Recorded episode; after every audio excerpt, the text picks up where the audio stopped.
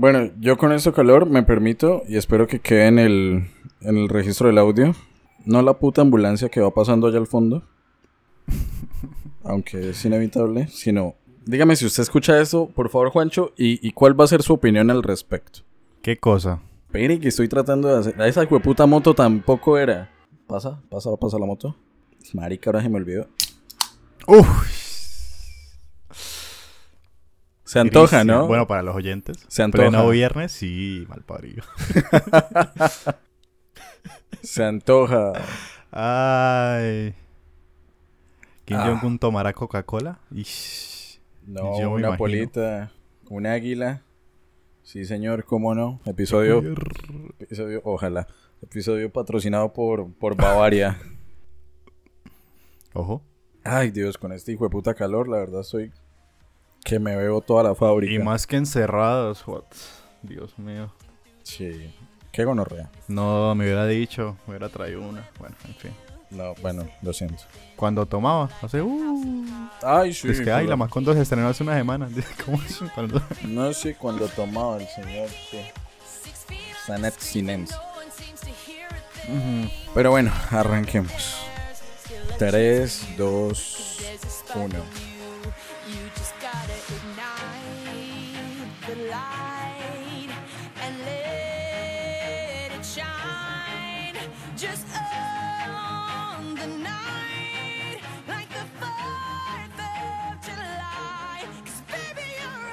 Hola y bienvenidos a Pura Carreta, un podcast en el que se habla de historia por medio de la cultura pop y de la cerveza, afortunadamente. El día de hoy, como es costumbre, en este décimo carretazo de la séptima temporada, nos acompañó una moto. Una, hijo de puta, no sé, shot cada que pase una moto. Eh, como es costumbre, nos acompaña el señor Juan Sebastián Aguilar. Juancho, ¿qué me cuenta? Un honor y un placer, como siempre, contar con su presencia acá en este bello y hermoso proyecto, podcast, en esta casa donde pretendemos llevarles a ustedes siempre este contenido histórico de una forma mucho más fresca y distendida. Más que nunca refrescante, ¿no, Cristian? A su salud. Yo lo acompaño con este calor girones. Y bueno, saludando a todos los oyentes. Un episodio más de pura carreta, pura parla, pura cháchara, pues. y no, sí. Pura emocionado Nuevamente, pura pola. Emocionado de echar carreta. Desafortunadamente no coincidimos el día de hoy. Hubiera traído una polita por ahí. No, pero para este calor, un... ¿Cómo se llama? Un poquerón, ¿no? Un- una caguama, como dicen en México. Porque, Dios mío, qué calorón. Hoy, de todos los días, en plena feria de la ciudad bonita, en Bucaramanga, mano, que se hace ese podcast. Dios mío, qué calores. No caído ni una gota de lluvia hace rato. Al menos acá en Girón, no sé por allá, Cristian. Eh, iba a decir si por acá ya llueve, por acá no escampa, pero no, definitivamente no, el calor es generalizado, una gonorrea. Ah, por favor, us- usen bloqueador, cuídense la carita, la piel, saquen sombrilla, tengan cuidado porque si está haciendo un clima bastante asesino, bastante, eh, pues una gonorrea de, de- de fuerte. Pero bueno, Juancho, Am, carretazo número 10. Creo que, que coincide esta distensión del podcast con una película muy, pero muy relajada, ¿no? Muy, muy fresca, muy cómica, comillas. Eh, Pero bueno, la idea es que podamos tener un carretazo más, en este caso hablando de una película del 2014 que se conoce, se titula como The Interview. En español, una loca entrevista.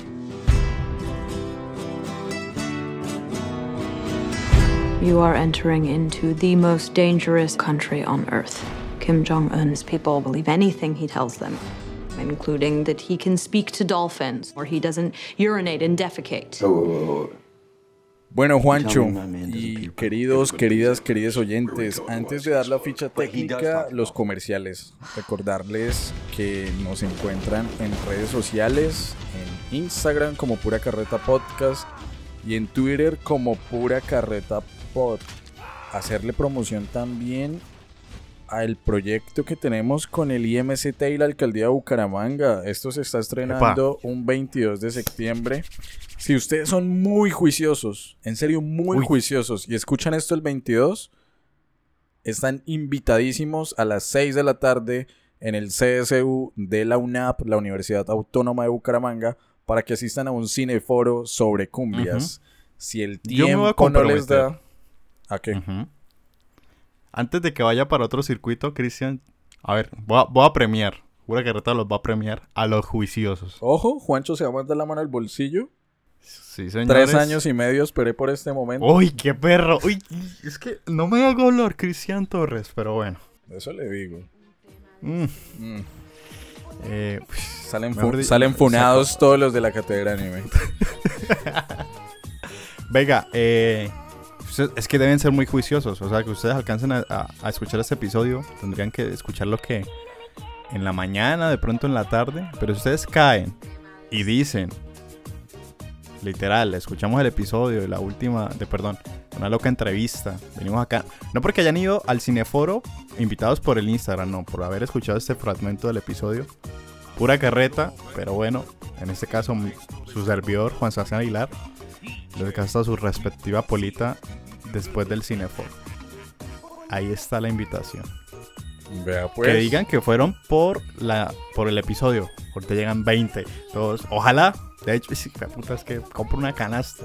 Sería maravilloso que estén tan pendientes, pues. Ojo, Pero si ojo. caen y dicen que fue por la que fue por la por el episodio, porque obviamente pues puede caer gente por la invitación en Instagram, pero si llegan y dicen que fue porque escucharon el episodio, una polita después del, del circuito, Cristian. Mire, acá un oyente, acá un oyente del podcast le acaba de dar un infarto y se está yendo en ambulancia después de ese notición o no, porque cómo es posible que el señor Juan Sebastián Aguilar se meta la mano en el bolsillo. se meta. y, bueno, aquí, serio. Nos funamos. Bueno, se acabó esta mierda. Último episodio de Pura Carreta Podcast, sí señor. Hasta acá llegó esta hueona. Eh, bueno, pues Juancho, Juancho hizo una propuesta muy interesante. En serio, si ustedes llegan a el CSU de la UNAP a las 6 de la tarde, este viernes 22 de septiembre, pues bueno, ahí tendrán de parte de Juancho, de parte del podcast, su pola fija, segura.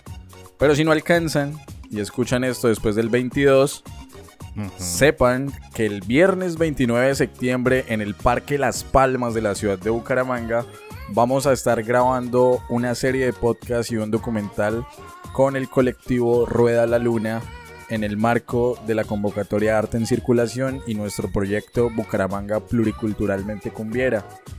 Es un Así es. evento gratuito, el parche va a estar muy bueno, cumbia tradicional, tamboras, gaitas, cantadores, cantadoras.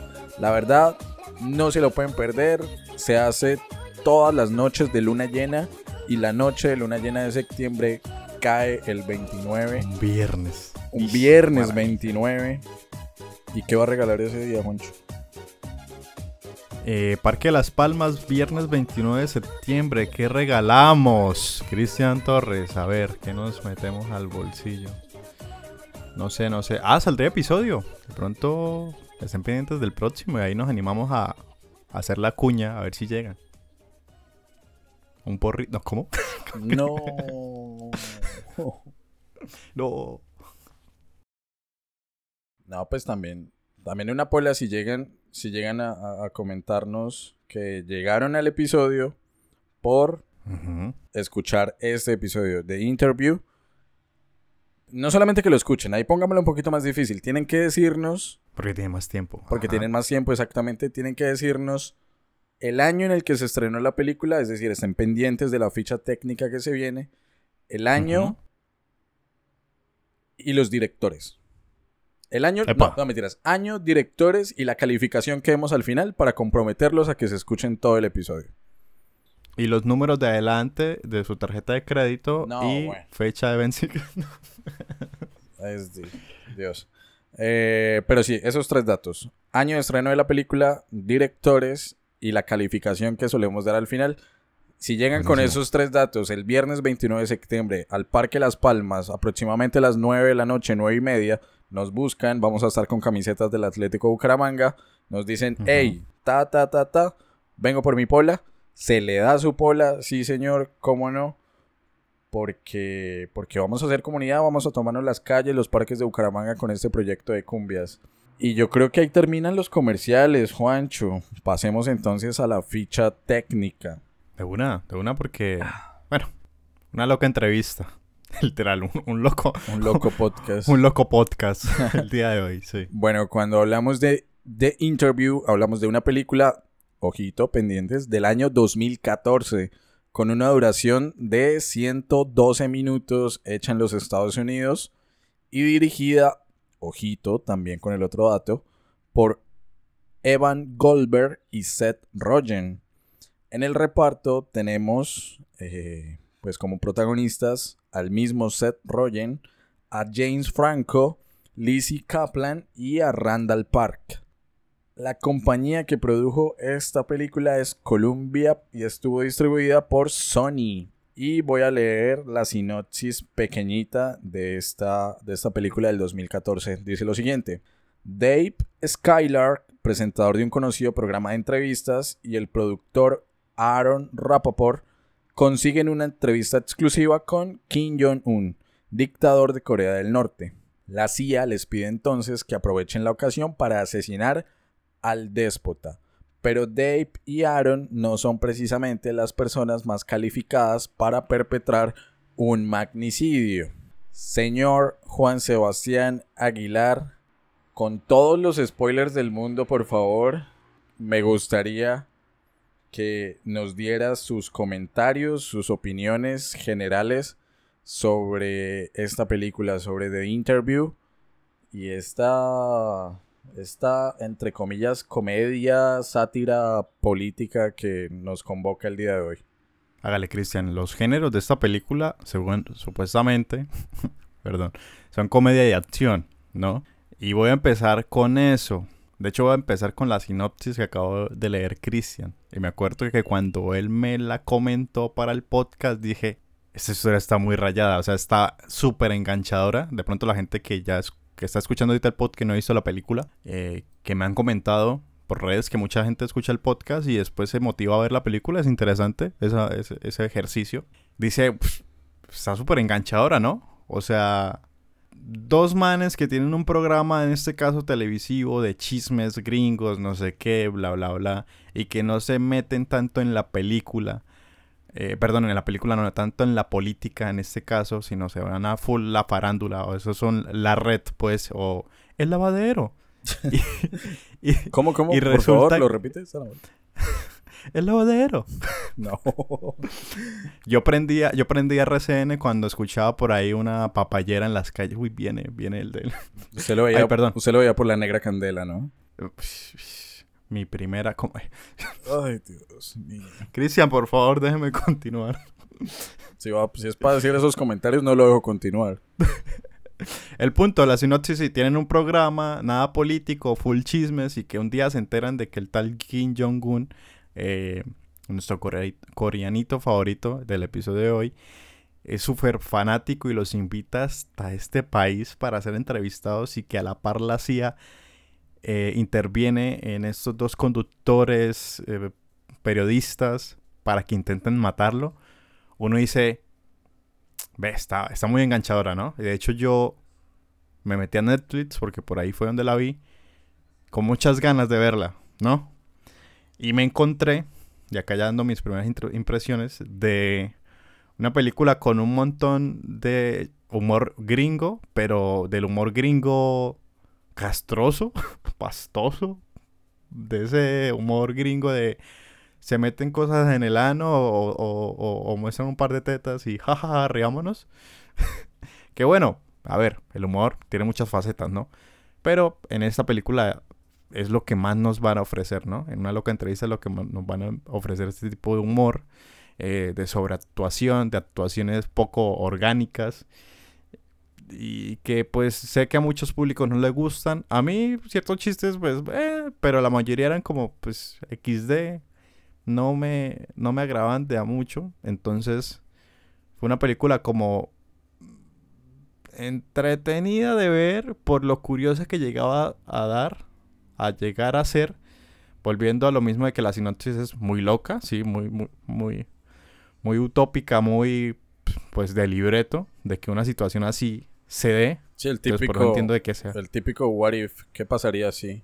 Eh, exactamente, oiga, sí, le pegó al, a- al palo. Cristian, pero no, yo la resumiría en eso, o sea, la sinopsis me enganchó muchísimo y cuando la empecé a ver fue pues, pues, mm, me quedé así como con sonrisas de algunos chistes muy XD y de sobre todo de, de exagerar muchas cosas, ¿no? A ver, cosas para rescatarle. La película es muy sencilla de ver. O sea, la, la situación en que se presenta de que tienen que viajar esos dos periodistas a, a- Corea y matar a Kim Jong-un, pues sucede súper rápido. Ellos ya están metidos allá y el resto de la película sucede en el país. Eh, y bueno, obviamente muestran elementos que se van a hablar acá en el podcast, sobre todo el Corea, ¿no? De, de la fachada que tiene este coreanito y obviamente la película tiene un mensaje muy directo a la de la rivalidad de pues los gringos y los coreanos. Entonces, bueno, los De la Corea. Eh, de la Corea. norcoreanos. la- eso iba a decir. De la Sí. Corea buena, la, la del norte. Exactamente. Entonces, yo lo dejaría así, como para no tomar más temas, para dejarlos más adelante en el podcast, pero lo dejaría así. Es una película que la sinopsis como que engancha mucho, como es muy curiosa, pero en la práctica y en verla, eh, no me esperaba ese humor, la verdad. No me lo esperaba y, y fue un poco decepcionante eh, en mi parte. Pues no sé, Cristian, no sé cómo lo tomó, fue todo lo contrario, se echó a reír, carcajadas van, carcajadas vienen. ¿Usted cómo la vio, Cristian? Pues mire que, Juancho, no sé. Cuando yo terminé de ver esta película, en lo primero que pensé fue en Chaplin. ¿Cómo? Sí. Porque, de hecho, en una película que nosotros abordamos aquí en el podcast, ¿se acuerda cuando hicimos El Gran Dictador? Sí, claro. Yo dije, bueno, en esa ocasión, eh, ahí va pasando Chaplin para la UCI. En esa ocasión, eh, Porque la ambulancia no sonaría. ¡Uf! ¡Dios mío! Juancho, Llegó el humo. Juancho es el comentario más inteligente que le he escuchado en estos tres años y medio de podcast. Ay, Dios mío. No, mentiras. No, bueno, qué puntazo, Juancho, en serio. Si hubiera un Oscar para mejores comentarios de podcast, yo se lo daría a No, usted. y ese sarcasmo. Uy, No, no es sarcasmo. Marica, se lo estoy diciendo muy en serio. se lo estoy diciendo muy en serio. Eh, pero bueno, sí. eh, uf, sagaz, sagaz. Esto, en serio, lo primero que pensé fue en Chaplin porque recordé El Gran Dictador. Y si ustedes se acuerdan, si los oyentes se acuerdan, El Gran Dictador es una crítica al régimen nazi y a todo lo que Ujú. sucedió en la Segunda Guerra Mundial. Claro. A partir del humor, a partir de la comedia también. Pero con un sentido mucho más social y una crítica mucho, pues siento yo, mucho más fuerte, ¿no? Yo no sé, en esos... Bueno, Chaplin fue en el 40, son 60, 70, en esos más de 70 años, ¿cómo ha evolucionado el cine? ¿Cómo ha evolucionado el- el- el- la comedia, la crítica, la sátira? Pero yo sigo sintiendo que The Interview tiene una parte muy importante de denuncia que no es el interés central. Evidentemente el interés central es entretener y cagarnos de risa con estupideces. Pero sí siento que hay un trasfondo, en algunos lugares hay un par de matices donde se tocan temas sensibles. Pero es como cuando usted, como cuando usted está en la reunión familiar y no sé, eh, está hablando, están los primos, los tíos, sus papás, todo el mundo reunido. Y por allá alguien sale con el comentario de, ja, ja, ja, y Pedrito, ¿cómo va con la mujer? Y no sé, y Pedrito se le murió la esposa hace un mes. Y todo el mundo queda como en un silencio incómodo, como de, "Mm. ¿qué pasó? Tal Humor vez". negro puro, sí. Sí, exacto. Entonces, siento yo que contados esos sí con los dedos de la mano, pero The Interview tiene un par de esos momentos en los que temas muy serios, conversaciones incómodas, conversaciones de, de temática de índole política, quedan plasmadas en la película. Que la resolución de toda esa mierda sea la cosa más disparatada del mundo, eso ya Sí. es otra cosa. Pero, ¿y por qué siento que, que la película al fin y al cabo, más allá de burlarse, porque seamos claros, se está burlando literalmente de la figura de este líder norcoreano de Kim Jong-un, causó tanto revuelo, no es porque sea, eh, digamos, el culmen, la cima del humor norteamericano. Mm, mm, para nada. Precisamente se está burlando de un líder, de un líder que todo el mundo dice, este hijo de puta es un loco, que tiene armamento, con armamento nuclear allá en Corea del Norte, que está amenazando cada dos por tres con lanzar bombas de hidrógeno, con atacar a. Corea del Sur, con atacar a los Estados Unidos. Entonces uno dice, ese tipo Se atrevieron. toca tenerle cuidado, se atrevieron. ¿Y por qué digo que si la película tal vez no se la tomaran tan en serio no habría causado tanto impacto? Acabo hoy y me remito a los siguientes datos. En la ficha técnica yo les mencionaba, esa película fue distribuida por Sony. ¿Y qué pasó? Sony tenía pensado estrenarla el 10 de octubre del 2014. ¿Qué pasa el 10 Ok. de octubre del 2014? Es una de las fechas de las fiestas nacionales más importantes en Corea del Norte. Unos días antes, unos días antes, Sony recibió un ataque de piratas informáticos de hackers que se hacían llamar los Guardianes de la Paz, diciendo, ustedes estrenan esta mierda, nosotros revelamos un montón de correos, un montón de información interna de Sony que nosotros logramos robar. ¿Qué Opa. hizo Sony? Decir, Posponerlo. decir, estos hijueputas, o sea, los guardianes de la paz, es gente de Corea del Norte que está ofendida por la promoción que se le ha hecho y el inminente estreno de The Interview. La decisión fue suspender el estreno. Claro. Sí, obvio. También porque las cadenas de cine gringas pues, literalmente se patraciaron y dijeron, nosotros no queremos que se metan con nuestra seguridad informática, bla, bla, bla, no vamos a exhibir esa película en cines. ¿Qué pasó? 10 de octubre, no se, no se exhibió. La película terminó estrenándose en Navidad de ese año, del 2014, en plataformas Wow. digitales y en formato... ¿cómo se dice? En formato Blu-ray y bueno, cuando eso Sí, en sí, todo eso. físico. No en, no en el cine y, en unos y en cines plataformas. muy contadito, muy contadito en unos cines, es decir, le generó pérdidas económicas a Sony. Claro. Me acuerdo que hay una historia muy No, pues- curiosa porque dentro de esa filtración de documentos que, que se hicieron de Sony, se filtraron unos de Marvel con planes y, e ideas con las películas de The Amazing Spider-Man de Andrew Garfield. Ese dato no le sirve absolutamente a nadie, solo quería decirlo. Al final se terminó estrenando. Juancho lo mencionó, la película está en Netflix. Pero siento yo que haya llegado a causar tal revuelo que hubo un ataque cibernético para frenar el estreno de la película. Por algo debió ser. Más allá del hecho de que muestren, y acá spoilers por doquier, a un Kim Jong-un llorando mientras escucha Firework de Katy Perry. Tremendo tema, de hecho. Tremendo tema. Sí, no. Pero bueno, no, no sé, Juancho. No, pues la película, ya entrando en temas de la película, es inevitable.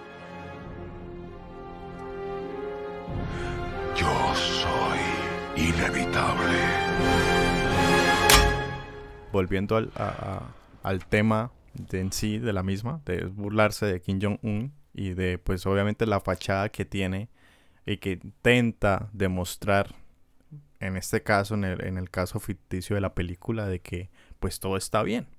Pero bueno, antes de, de hablar de los temas particulares, quería como mencionar, usted se mete a las calificaciones de esta película ya como para arrancar.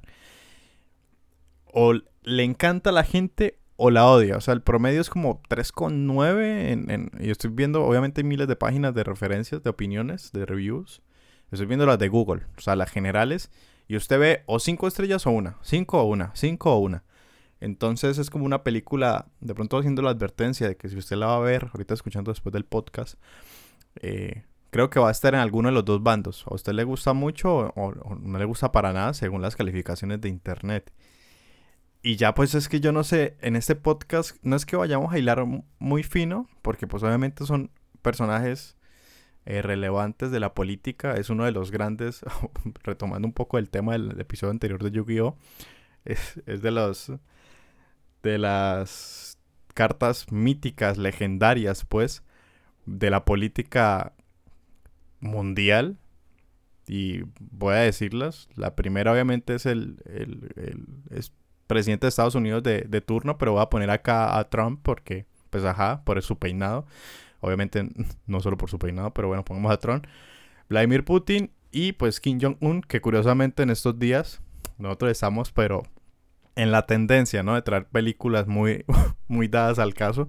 Están los dos panitas reunidos, ¿sí? De hecho, él está, Kim Jong-un ahorita está en, o estaba, bueno, hace como dos días estaba por allá en Rusia haciendo su tour de panas socialistas. Se reunió con Putin.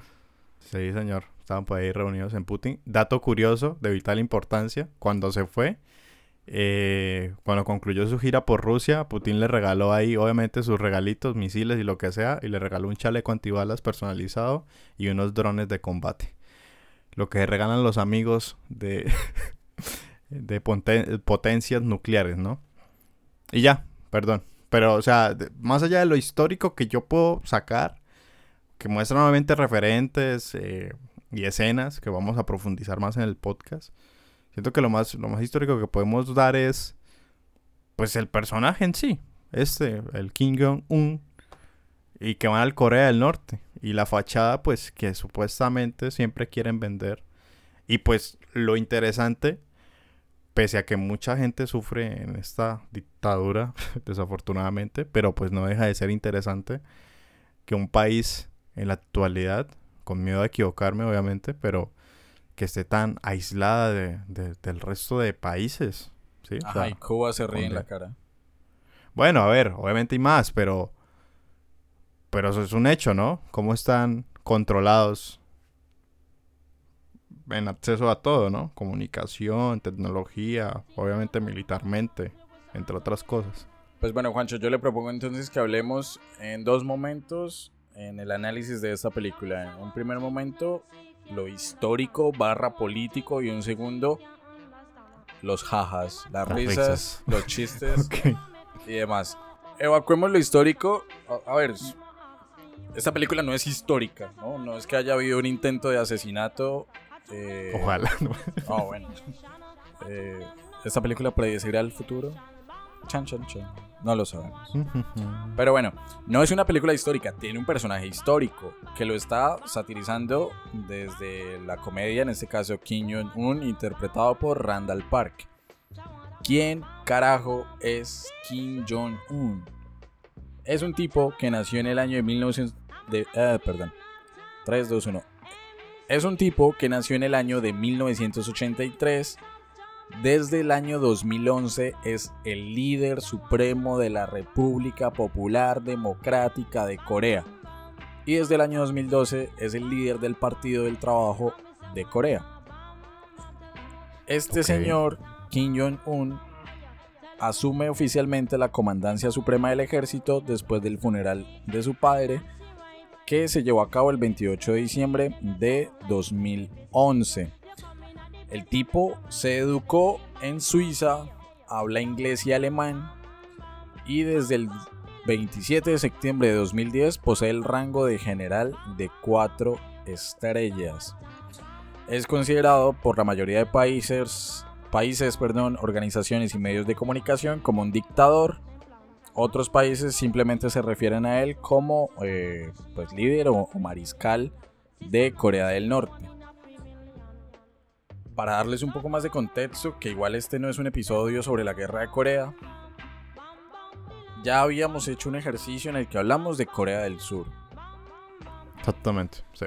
Cuando abordamos, y acá voy a buscar y voy a alargar el comentario mientras busco, en la temporada número 4, Carretazo 2, de la película Parasite, esta ganadora del Oscar. Eh, que nos habla precisamente como de este contraste entre las clases sociales de Corea del Sur. Cuando hicimos ese episodio mencionamos muy por encima pues el tema de la guerra de Corea y cómo la película podía ser un escenario de reinterpretación precisamente de estas de esta contienda bélica.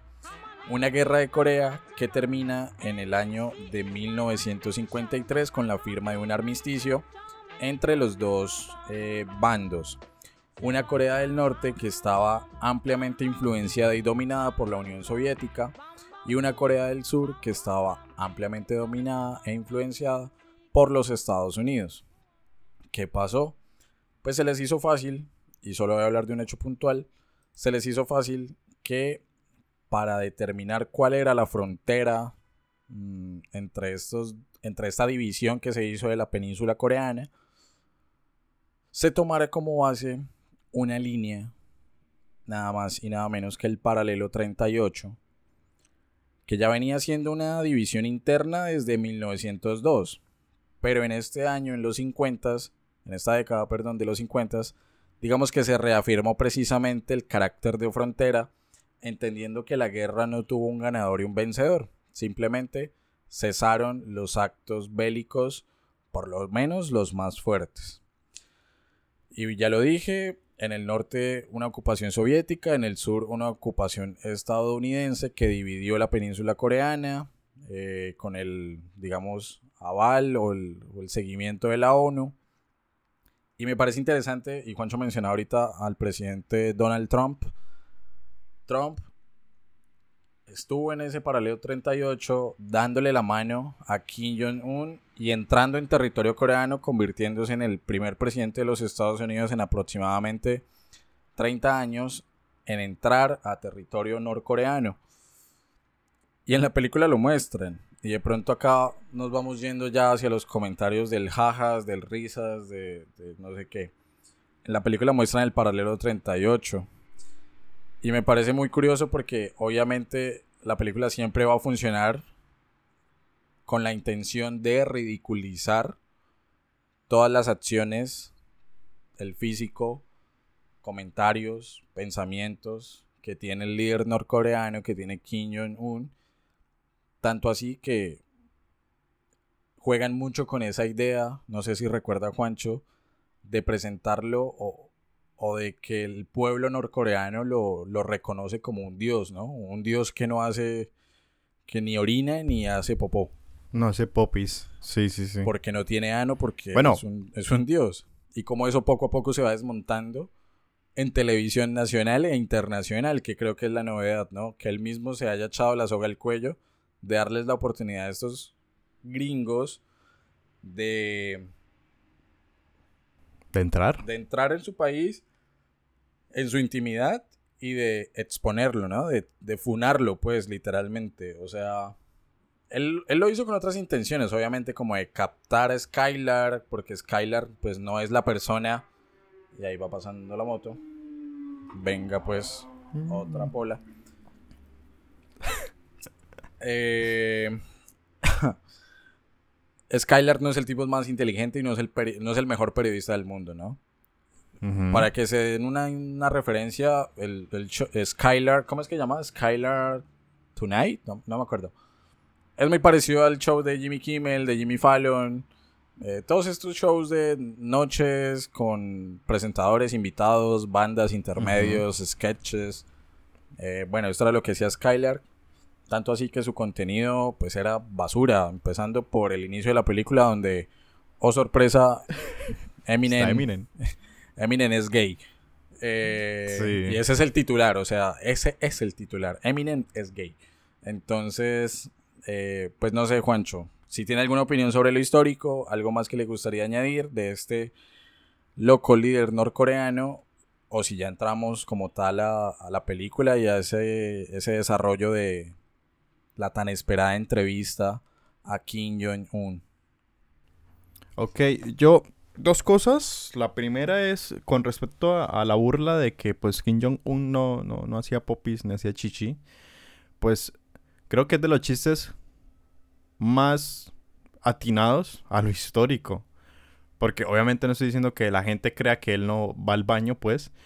Pero obviamente en la película eh, tenía un factor humorístico, pero en la realidad del país de Norcorea, pues mucha gente a este pana lo considera una deidad, ¿no? Entonces, un chiste como ese que para su único objetivo es darle risa a, en este caso, al espectador, pues no sé si de alguna manera querían como sobreexagerar de que pues Kim Jong-un en varios aspectos es, es un, es un dictador, obviamente para mucha gente incluso creen que no existe, acá hablando de temas ya un poco de internet, o sea que no existe, que digamos si lo matan en este caso, pues alguno de los que está en, en- en- el partido va a tomar el poder y va a continuar con lo mismo. O sea que solamente es un títer y bueno, ya acá con las cuestiones de conspiración. Y con cuestiones de datos curiosos, pues históricos, hay un montón sobre Norcorea. Nos quedaríamos acá el episodio entero, pero no sé, pues acá rescatando algunos que saqué. Eh, es que pues si bien Christian dijo que hubo una firma amnistía por parte de las dos Coreas, pues se supone que aún siguen en una cuestión ideológica en guerra desde 1953. Se odian profundamente, obviamente, los norcoreanos a los vagos de abajo, a la Corea del Sur, a los gringos del sur. Eh, se odian profundamente y que obviamente ningún coreano del sur puede entrar a Norcorea, según los datos de internet. Obviamente pues habrá su- sus partes. De hecho, es así el, el número de personas eh, de este país como alejado del planeta entero, de que más o menos, según la estadística de este punto, de esta página de internet que encontré las curiosidades, se aproxima de que más o menos el- entre 2.000 a 3.000 occidentales visitan Corea del Norte. Obviamente tienen un montón de restricciones para poder entrar. Si usted es japonés o gringo, es peor. Eh, los tours que usted encuentra en YouTube, yo hice por ahí un, par de videos, obviamente se encuentran los asistentes que van, perdón, usted si va de turismo, después de todas las restricciones que le ponen, usted debe tener, debe ir con una agencia, que es el que le genera la visa, que la visa obviamente la generan los políticos o los mandatarios del país, y que este dato sí me dio algo de, de, de- de momento CIA, momento URSS, es que los guías son dos, uno para que vigila al otro. O sea, usted va con su pareja o va solo. Por alguna razón se ganó el boleto dorado para poder ingresar al país y usted debe contratar a dos guías para que entre ellos se vigilen y que no, pues, saque información errónea y que vendan en el país como debe vender. Hay un listado interno, o sea, gigantesco de curiosidades sobre Corea del, del Norte, sobre estos tours. Por ahí me vi un par de videos como que no pueden hacerse fotografías que no pueden mostrar fotografías que hayan quedado mal realizadas, que normalmente los que hacen este tipo de tours saben de fotografías, saben eh, dónde poner los monumentos, que no se pueden tomar fotografías a eh, ciertos edificios, edificios en construcción, etcétera, etcétera. Entonces, las vivencias del turismo en este caso para visitar el país son, son pues bastante eh, complicadas. No quiero meterme acá en muchos datos, pero pues ese, ese me pareció curioso. Obviamente la conexión a internet en Norcorea es nula para los norcoreanos e incluso para los turistas, por si pensaban ir a visitar. Y bueno, otro dato entre este listado, porque son como 50 curiosidades, este sí me pareció. Norcorea cuenta con el estadio más grande del mundo. eh, con una capacidad de 150 mil personas a la madre. ¿Eso se imagina un estadio así? Ni Taylor Swift lo llena. Bueno, rea. Eh, y ya, Cristian, como esos daticos por ahí que había buscado en internet de... de- nos vamos para Norcorea, ¿sabes que nos dejan entrar? Pero corriendo, yo no sé por qué no está reservando los vuelos en este preciso momento eh, para ir De a, hecho, ay, bueno, a Pyongyang. de hecho- ¿Cómo se pronuncia esa mierda? Pyongyang, Pyongyang, Pyongyang. Pyongyang. Bueno, Pyongyang, ya no sé. sí. De hecho, para viajar en lo que más recomiendan es llegar a Rusia, porque la única aerolínea, o sea, los países que tienen la aerolínea para llegar ahí, según lo que busqué, es Rusia, China y ah, no me acuerdo el otro país. O sea, usted digamos de acá no puede hacer un, o sea, tiene que llegar a Rusia o a China para poder llegar en avión a, a la ruta, a la única aerolínea que tienen, que es la aerolínea de Norcorea, que tiene la banderita de ellos. La estatal, sí. Mm, Bueno, complejo. Mm, Próximamente pura carreta desde Pyongyang. eh, entrevistando, a- Entrevistando. A, Kim Jong-un. ¿Por qué no? Usted le va a dar la mano, yo se la doy. ya metiéndolo al tema de la película. Porque eso también es muy gracioso. Con la mano toda, toda estirada, toda tiesa, como señor King. Yo prefiero darle hermano y que usted sea el que se mete el, el veneno por el culo. No, güey. De Humor. hecho, llegó el humor. De hecho, hablemos un poco de estas escenas cómicas de la de la película, Juancho. Más allá del hecho de que Eminem sea gay o no, eh, a mí una de las que más risa me dio fue precisamente esa, la del veneno en el culo. Porque cómo putas tienen que llegar a liberarse de... Bueno, liberarse no, huir de un tigre, en este caso Seth Rogen, Aaron Rappaport. Y le dicen, no, marica, usted no se puede dejar pillar ese... ¿Eso, eso qué es? Como un... Bueno, el, el empaque donde Sí, iba la, la un- cápsula, donde iba la- el veneno. No se lo puede dejar pillar, no sé qué más. Eh, no hay dónde esconderlo. Literalmente métaselo culo arriba. No sé, a, a mí eso me pareció uno de los chistes. Que obviamente entiendo el tipo de humor. Y, y creo que usted no ha mencionado la referencia. Pero me la compartió antes de empezar a grabar. Esto es literalmente American Pie. American Pie. Sí, o sea, ese es el mero chiste de American Pie. Sí, literal. No sé Eh, con cuál se quedó bueno, es- usted. Ah, pues a mí hubo momentos que me dieron risa. No sé por qué recuerdo cuando ellos bajaron y que estaban, estaban danzándole y de todo y que, mire, eh, cuando Sky, es que no me acuerdo el protagonista, Sky, bueno, el, el- Sky- el Skylar. presentador. Dave. Skylar llega y, y empieza a hacer el discurso de todos somos iguales, eh, todos tenemos diferentes caras, eh, no sé qué, pero somos iguales. Y al final dice sayonara, es como... Y con Ichiwa dice palabra en japonés y es como... ¿Qué? Y después cuando van en el carro, después de esa escena, que van en el carro y ya dice, no, acá todo está bien. Y Peiso para el carro, y es- de pronto es un tema histórico de hablar, y dice, no, acá todos estamos bien. De hecho, nuestro índice de obesidad es bastante alta porque hay niños muy... Hay niños que comen bien y paran a- al frente de un supermercado y hay un niño con una paletota saludándolos, todo gordito. Y mira, hay mucha comida, no sé qué. Y él, ay, sí, ese gordito está súper lindo, no sé qué, hola gordito. O sea, me dieron más risas esas escenas como de lo absurdo, de que Sí. obviamente es un chiste literal de, de que, ok, esto es ridículo. Eh, pero bueno, si volvemos a los chistes de, de- de American Pie,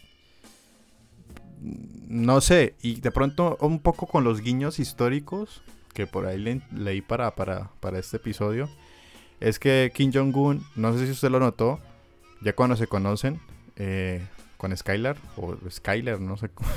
Skylar. Eh, Skrillex. Skrillex. Vamos a decirle Skrillex ahora. le, le gustan muchas cosas americanas. Le gusta Katy Perry, le gusta el baloncesto, que de hecho, dato curioso, a, a Kim Jong-un sí le gusta mucho el baloncesto, en la adolescencia él jugó. Le gustaba mucho Michael Jordan, etcétera. De hecho, un jugador de Eh. baloncesto que estuvo en Corea del Norte. Dennis. Eh, exactamente. Dennis Rutman. Sí. Eh, bueno, ahí va el otro dato. Entonces no sé. Pues. Solo faltaba que lo pusieran a comer McDonald's o algo así. Es- esa escena cuando estaban en el tanque también me dio mucha risa porque ponen de fondo la canción de Katy Perry. Lo dejaría ahí. La escena del tigre fue literalmente. Tengo pues, 12 años, estoy viendo. ¿cuál- cuál- ¿Dónde postean American Pie? Que en, en 11 de la noche y en Premiere, es que lo daban, o en Universal. La mamá de Stifler. Uf, la mamá de Stifler. Literal. Ok, Opa. de hecho me hizo recordar la escena inicial, o sea, la, la que empieza la película, que es esta niña toda tiernita ahí frente a, a los norcoreanos cantando. Voy a, voy a recitar, acá tengo Netflix abierto en paralelo, voy a recitar eso, eh, pues la letra de esa canción, ¿no? Porque dice lo siguiente. Nuestro amado líder es gentil, es bondadoso y fuerte. Le deseamos dicha, le deseamos paz y amor. Lo único que deseamos, más que eso en esta época, es que Estados Unidos estalle en una bola de fuego. Que acaben muertos de hambre, mendigando y muy enfermos. Ojalá sean indefensos, pobres y tristes. Son arrogantes y gordos, son estúpidos y perversos. Ojalá se ahoguen en su propia sangre y heces. Muere, América, muere. Por favor, muérete. Llenarías mi corazoncito de dicha.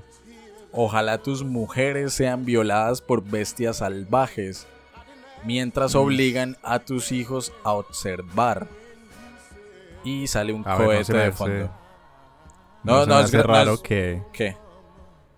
No se me hace raro que sí canten algo así. Ah, bueno. Bueno. No sé.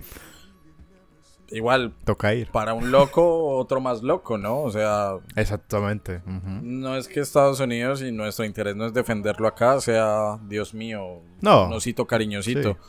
Eh, y mucho menos cuando estaba la administración de, de Donald Trump.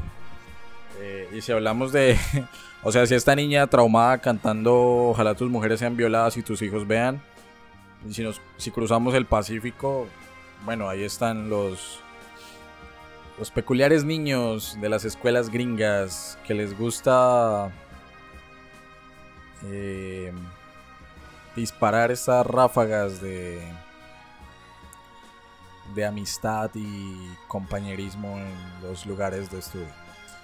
Ah, estaba, bueno, estaba recordando esa. ¿Qué otra, otra escena también me parece bastante curiosa, bastante Otra chistosa? gracioso es cuando los están revisando, ¿no?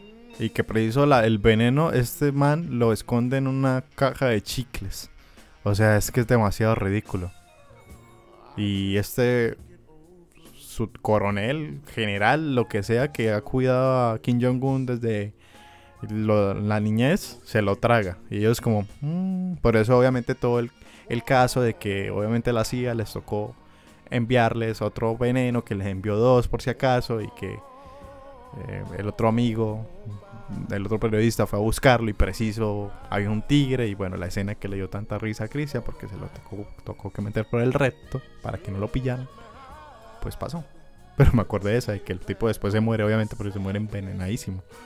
Sí, no, yo creo que lo otro, así como bastante curioso, bastante chistoso, pues es como tal la entrevista, ¿no? Porque eh, Es lo mejor. es, Sí. es como la parte donde hay más acción, entendiendo que llega Skylar, bueno, perdón, Skrillex llega a tener esta conversación con, con Kim Jong-un, pensando, en este caso el líder norcoreano, que tenía un discurso ya preparado, unas preguntas, digamos, seleccionadas, una información que quería brindarle al mundo, pues bastante puntual. Que de Que hecho... le había hecho antes. Que le había hecho antes. Kim Cla- Jong-un. Claro, claro, claro. Porque le ofreció su amistad, le ofreció regalos. eh, ¿Y qué le regaló? no lo mejor de la película. Sabía. Le dio lo mejor de la película. Se robó, en serio, eh, mi corazón. Un pinche, bueno, no, pinche no, un bello Cocker Spaniel. La cosa más linda del mundo. Me da risa que durante la última, no sé, la última media hora de la película hay bombardeos, hay eh, balas yendo y viniendo, amenazas de bombas nucleares, helicópteros explotando, eh, cabezas explotando también. Pero Skrillex nunca deja al perro solo y siempre lo lleva No, yo cargadito. La cosa más tierna. Pero la ¿Sabe? entrevista, señor. Perdón, ¿sabe Kristen que cuando Skrillex recibió el regalo de obviamente del mandatario, yo pensé que iba a ser el super plot twist? O sea, que obviamente habían planeado que dejar en ridículo a este mandatario, eh, demostrándole todas las pues falacias que le está mostrando al mundo eh, y demás. Y que él se iba a voltear y al, final no iba a hacer eso y que se iba a meter con el norcoreano y que iba a quedarse con ellos y iba a hablar súper pues cosas positivas del país, pero no, al final no, eso no fue lo que sucedió. Y también la forma en la que Skrillex de alguna otra forma se... Ay Dios, perdón la redundancia ahí. Eh, se desencanta de esa figura que le pretendió vender Kim Jong-un al, al mostrarse amable, dejarlo subir al tanque, cantar Katy Perry, jugar baloncesto. Porque un día creo que estaban en una reunión del Partido Trabajador de Corea. Estaban los generales, todo el mando militar, la línea de mando militar. Y literalmente se le, se le olvidó a Kim Jong-un quién ten- a quién tenía al lado. Y dijo, vamos a matar a todo el mundo, vamos a volar todo. Eh, se exhibió, pues, ¿no? Ya, ya nos exhibiste. Y literalmente, pues, en ese momento Skrillex, Skylar queda como desilusionado. Y es cuando decide ejecutar el plan de asesinar. Que también ponen un ridículo, bueno, un poco no. Ponen muy en ridículo lo que hace la CIA, ¿no? Porque para nadie es un secreto que Estados Unidos ha intervenido militar, política, socialmente en muchos países del mundo, en Latinoamérica también lo han hecho. Y la CIA o el FBI, eh, pero principal- principalmente la CIA, ha tenido un rol muy diciente en esas intervenciones. Tumbando presidentes, colocando otros, apoyando eh, grupos guerrilleros, grupos insurgentes, qué sé yo. Y que en este caso lleguen al extremo a la ridiculez de poner a la CIA, o bueno, de que la CIA vea la oportunidad con dos periodistas de mierda que sean los asesinos de un dictador cuyo país está plagado de armas nucleares. También de alguna otra forma, desde lo ridículo yo entiendo que es parte de la crítica. No sé, Juancho. Y sobre la entrevista, pues es que llega un momento en el que o sea, llega un momento, el momento de quiebre, cuando, cuando Skrillex deja el libreto que tenían planeado y empieza a hacerle las preguntas incómodas, Improvisar. como, a, como a decirle, eh, por ejemplo, eh, usted se gasta 800 millones de dólares al año en armas nucleares, eh, dos terceras partes de la población tienen hambre, lo que usted me mostró con el supermercado es falso, literalmente es una fachada, o sea, era un Diver City, qué sé yo. Eh, cuando empieza a hacer las preguntas incómodas, pues todo se va a la mierda. En la sala de control, en el máster, está Rapaport, está Seth Rogen con esta chica norcoreana que resultan tener Ay, las escenas de los dedos. esas escenas, o sea, que se vuelvan tan ridículos como eso. O más ridículo incluso al punto de que eh, Rapaport eh, está luchando contra uno de los norcoreanos. Se quitan dedos entre sí. Y en un momento lo, lo alza, lo carga y lo sienta sobre el máster, sobre la palanca del máster que controla las cámaras. Sí. Y para de ahí en adelante controlar las cámaras, pues, ¿cómo mueven la palanca? Tienen que mover a todo el vago porque se la metió culo arriba. Es un humor literalmente excremental, pero. Pero creo que cuando uno. Porque también nosotros no vamos a posar de Dios mío, los más intelectuales que solamente se ríen de.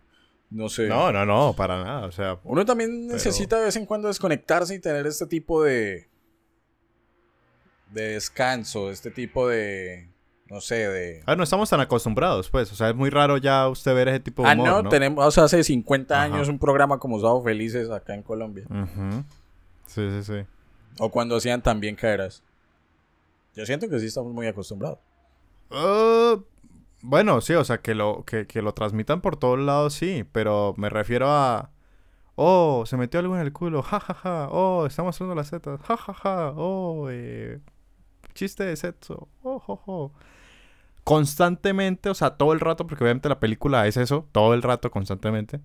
Pues usted dice, "Ah, pues bueno, está bueno para desconectar, pero si usted lo ve tan saturado, pues pues es el ridículo del ridículo. Entonces, está bien. Yo, yo me recordé, yo recordé cuando ve- pues estaba de moda todo lo de American Pie, eh, Scary Movie. O sea, es como lo ridículo está, o sea, lo ridículo, las escenas de ridículo son tan ridículas que por eso dan tanta risa. Ok, total.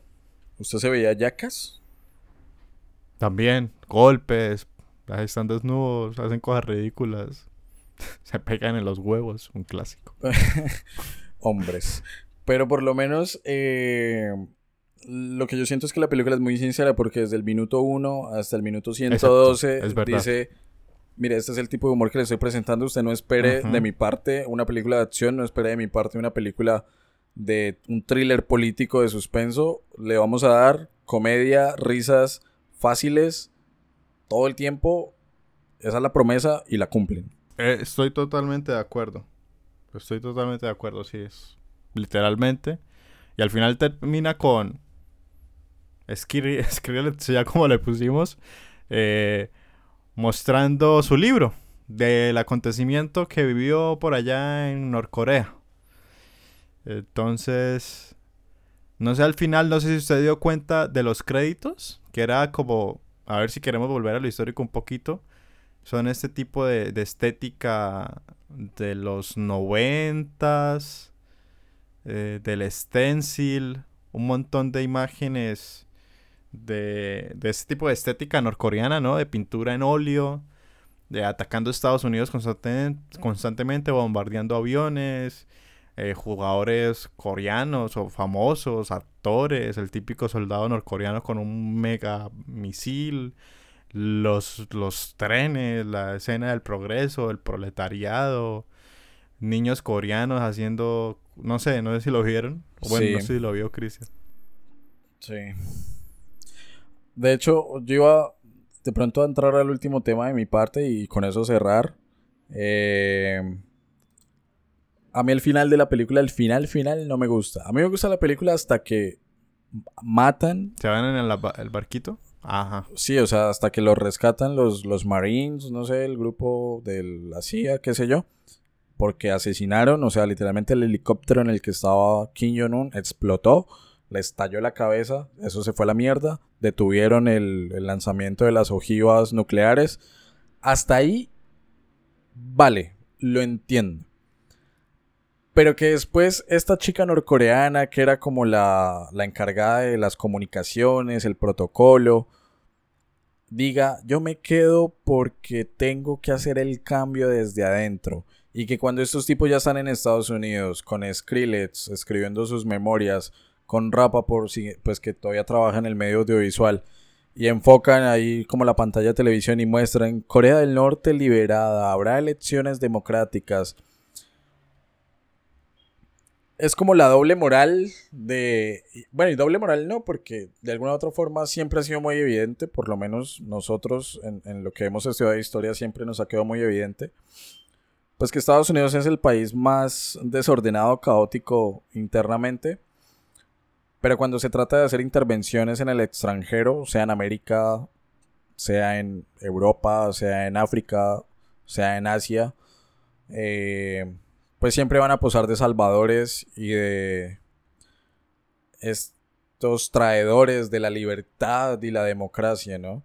Entonces que un conflicto, en este caso desde la perspectiva de la política como la guerra de Corea y el régimen norcoreano, se resuelva con la intervención infantil de dos pseudo periodistas eh, y una traidora del, del régimen, pues no, no, no, no me gusta, porque siento que si bien esta es una película de clichés, eh, no sé, yo... ¿Por qué, no, ¿Por qué el humor no puede ir un poco más allá? ¿Por qué no terminar, por ejemplo, diciendo como, qué sé yo, mataron a Kim Jong-un, esta tipa lo ¿Y intentó bombardearon a Estados Unidos? y ¿Alcanzó a bombardear a Estados Unidos? Sí, o no sé, o, o que, que pasara un Estados Unidos con una bomba nuclear, por ejemplo, y, y- y que el piloto o el general que iba en el, en el avión haya dicho como, ay, lo siento. Pasó la moto. Bueno, no, que hubiera dicho, ay, lo siento, no tenía wifi y la información me llegó tarde.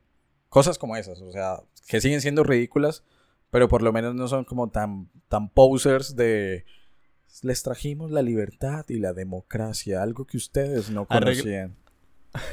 Arreglemos la escena con, con... Arreglemos la final con una simple escena. Literalmente, el soldado coreano que no oprimió el botón porque nunca recibió la orden, llega y ve que todo se destruyó, mataron a Kim Jong-un, dice, oh, por fin se siente y con el codo espicha el botón. Fin. Eh, algo así. Y- exacto. Y sigue manteniendo la ridiculez de, de toda la película. Siento que al final es como De la propia tratar película, de dar sí. un... Sí, al final es como tratar de dar un mensaje ahí bien... Bien rarongo. Pero Juancho, entonces yo creo que con eso terminamos el análisis de, sí, de. Interview. Película que encuentran en Netflix. Para quienes siguen acá pendientes por el tema del viernes 29 de septiembre en Parque Las Palmas de Bucaramanga, recordarles, película del 2014, dirigida por Evan Goldberg y Seth Rogen. Y después de la siguiente cortinilla, nos vamos con la calificación de este carretazo número 10 de la séptima temporada.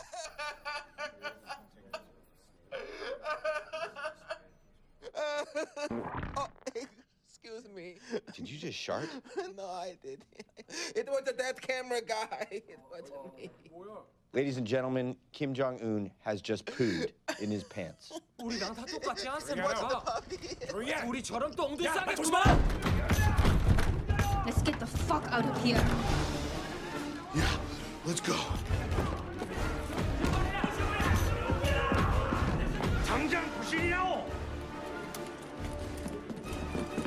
Bueno, señor Juan Sebastián, momento de calificar como es costumbre acá en Pura Carreta. Llega el final de un episodio más de Interview.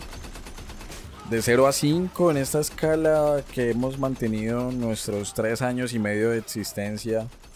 Llega eh, pues el turno, Juancho, de darle estrellitas o no a esta película. De 0 a 5, ¿cuántos Cocker Spaniel le da su merced a una Bien. loca entrevista a The Interview? Me tocó lo mejor de la película. Ay. Calificación rápida. La película en sí, yo no me la volvería a ver. O sea, la verdad, no, no, no. Y no quiero volverme acá, ay, el mamador solo ve comedia pura y dura. Siento que comedia gringa, así, mejor ejecutada, pero acá entiendo el objetivo de la misma. No soy gran fan y fue rara verla de pronto. Eh, siento que entretiene, pero no todo el rato. A veces había momentos como... Siento que es una película que engaña un poco con la sinopsis. No esperaba tanto humor de ese estilo. Entonces, para mí no le va a ir tan bien. De hecho, lo único que le va a salvar es pues el contenido que pudimos rescatar para este podcast. Entonces, yo sí le voy a dar un, un 2. Para mí sí se raja la película. Oh my god. Yes. Dos sí, no Me Cocker. gustó mucho. Miércoles. Dos Cocker Spaniel para The Interview. En lo personal, de 0 a 5, ¿cuántas cápsulas anales le doy a una loca entrevista? Eh, yo tengo que decir que desde el minuto 1 me abandoné al tipo de humor que me estaban vendiendo. Desde que esta niña sale cantando, dije como, ok, esto es lo que me están ofreciendo, no voy a esperar nada más. Y efectivamente durante toda la película me ofrecieron eso. No ofrecieron menos. O sea, que es algo también importante. Por lo menos mantuvieron el nivel de ridiculez. En cuanto a lo histórico, evidentemente no es una película histórica. Pero, de hecho, mientras hago este comentario acá, eh, pues está corriendo la película en Netflix. Eh, la parte en, la que Skrillex, eh, Skrillex perdón, eh, con el tanque destruye el, el helicóptero. Ah, la película no es histórica, eh, pero sí tiene un personaje histórico bastante importante para nuestra actualidad, como lo es este líder norcoreano, este dictador de, de Kim Jong-un. Yo siento que. Yo siento que muchas personas no conocían a este tipo antes de ver la película. Empezando porque la película tuvo una polémica que fue bastante. Espere, espere, espere. ¿Qué? Perdón, interrumpo la calificación. Que mucha gente no conoce a Kim Jong-un. Estamos hablando del 2014, ¿no? Y el tipo asumió el poder en el 2011. Estamos ya en el 2023. Ah, ok, ok. Ent- sí, sí, sí. Entiendo. Por eso digo, en el momento en el que Me salió la película. Continúe. O sea, que en el Ok, 2014, perdón. Porque voy a hablar de la película como material cinematográfico, patrimonio de la humanidad, qué sé yo. Eh. En el 2014, siento yo que no mucha gente conocía a Kim Jong-un. Llevaba dos años largos de asumir el, el liderazgo de, de su país. El hecho de que la película haya tenido ataques cibernéticos, hackers, la productora, Sony, eso solo hace que el morbo aumente y diga por qué están censurando esta película. Me dan más ganas de verla. Creo que Juancho sabe, las cosas entre más prohibidas estén, como las motos ruidosas, deberían estarlo, pues más ganas dan de, de- de hacerlas, ¿no? Entre más haya restricciones, ¿cómo es que dice la, el, refrán? eh, echa la ley, echa la trampa. Entonces, eh, Lo prohibido también, lo prohibido también atrae un montón, sí. exacto. Entonces, eso le, generó como marketing que no esperaban a la película. Pero usted imagínese una película así como súper densa, un thriller de espías en 1953, con el tema del, del final de la guerra de Corea, o en el 2011 con la muerte del papá de Kim Jong-un y la subida al poder de este, de, pues del protagonista acá de la película, del líder norcoreano. O sea, siento yo que mucha gente no va a enterarse de quién es o qué es lo que ha hecho, pero en este caso ridiculizarlo, hacer la sátira, el proceso de burla, y yo lo relaciono con un tema histórico, este sí, la caricatura política.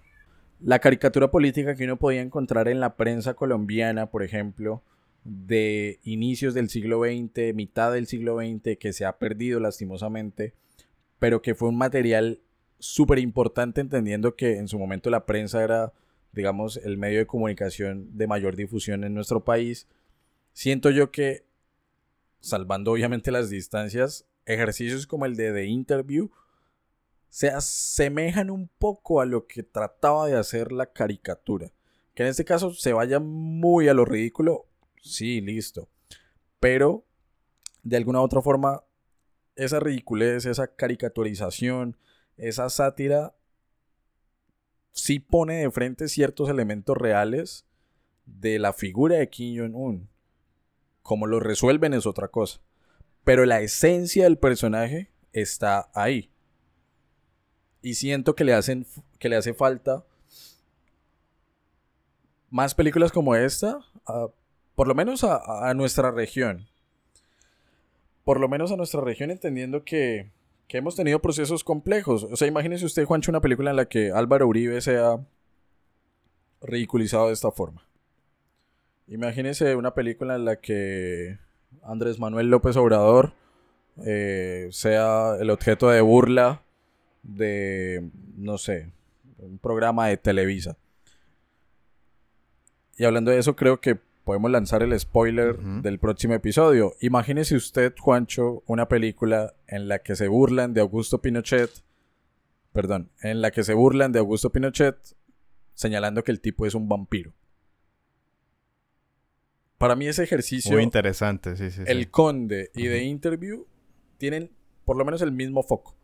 Y es abordar un personaje histórico, en este caso un dictador norcoreano, en el otro un dictador chileno, como fue Pinochet, desde la burla con distintos matices. Acá se fueron a la mierda, literalmente. En el Conde hay un ejercicio Se mucho más concienzudo, y ya vamos a estar hablando en su momento cuando llegue el carretazo número 11. Y estoy hablando mucha mierda y no he dicho la calificación. Entonces, eh, de 0 a 5, ¿cuántas cápsulas anales le doy a esta película? Solo por cumplir con el guiño, le voy a dar 3,8. O sea, para no rajarla. No, por el paralelo. Ah, paralelo 38, ok, ya lo entendí. No, pero, o sea, o sea, de forma consciente. Pero ¿cuál mí sería es- su calificación real? No, no, no. Para, ¿Cuánto le hubiera puesto? para mí sí es un 3, 3, 3, 5, pero pues dejémosla en 3, 8. Ok, ok, ok. Va, va, va. Y en promedio esto nos da... Y en promedio esto nos da los matemáticas, hijo. Un promedio de 2,9, 2,9 Cocker Spaniels y cápsulas anales para The Interview, una loca entrevista, película del año 2014, dirigida por Evan Goldberg y Seth Rogen.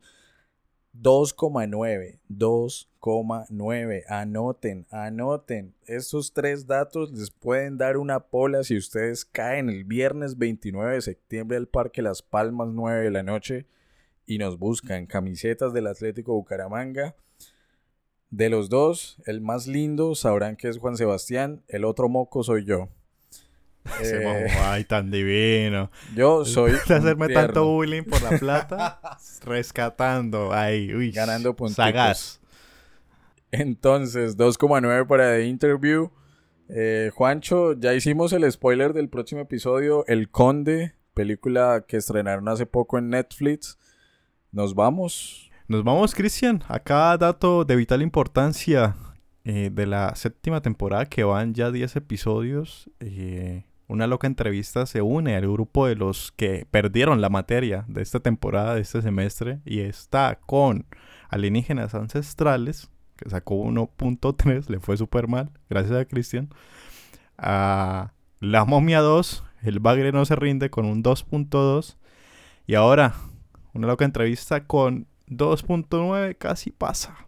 Si la frontera se hubiera llamado Paralelo número 39. 39 hubiera pasado, pero bueno. Ahí, en el grupo de rajados, pues. Y ya no, muchas gracias a todos los que llegaron a ese punto del podcast. Ojalá lleguen este viernes 22. Ojalá lleguen este el próximo viernes 29 y estén pendientes de las redes que tenemos mucho arte en circulación, en este caso con las convocatorias.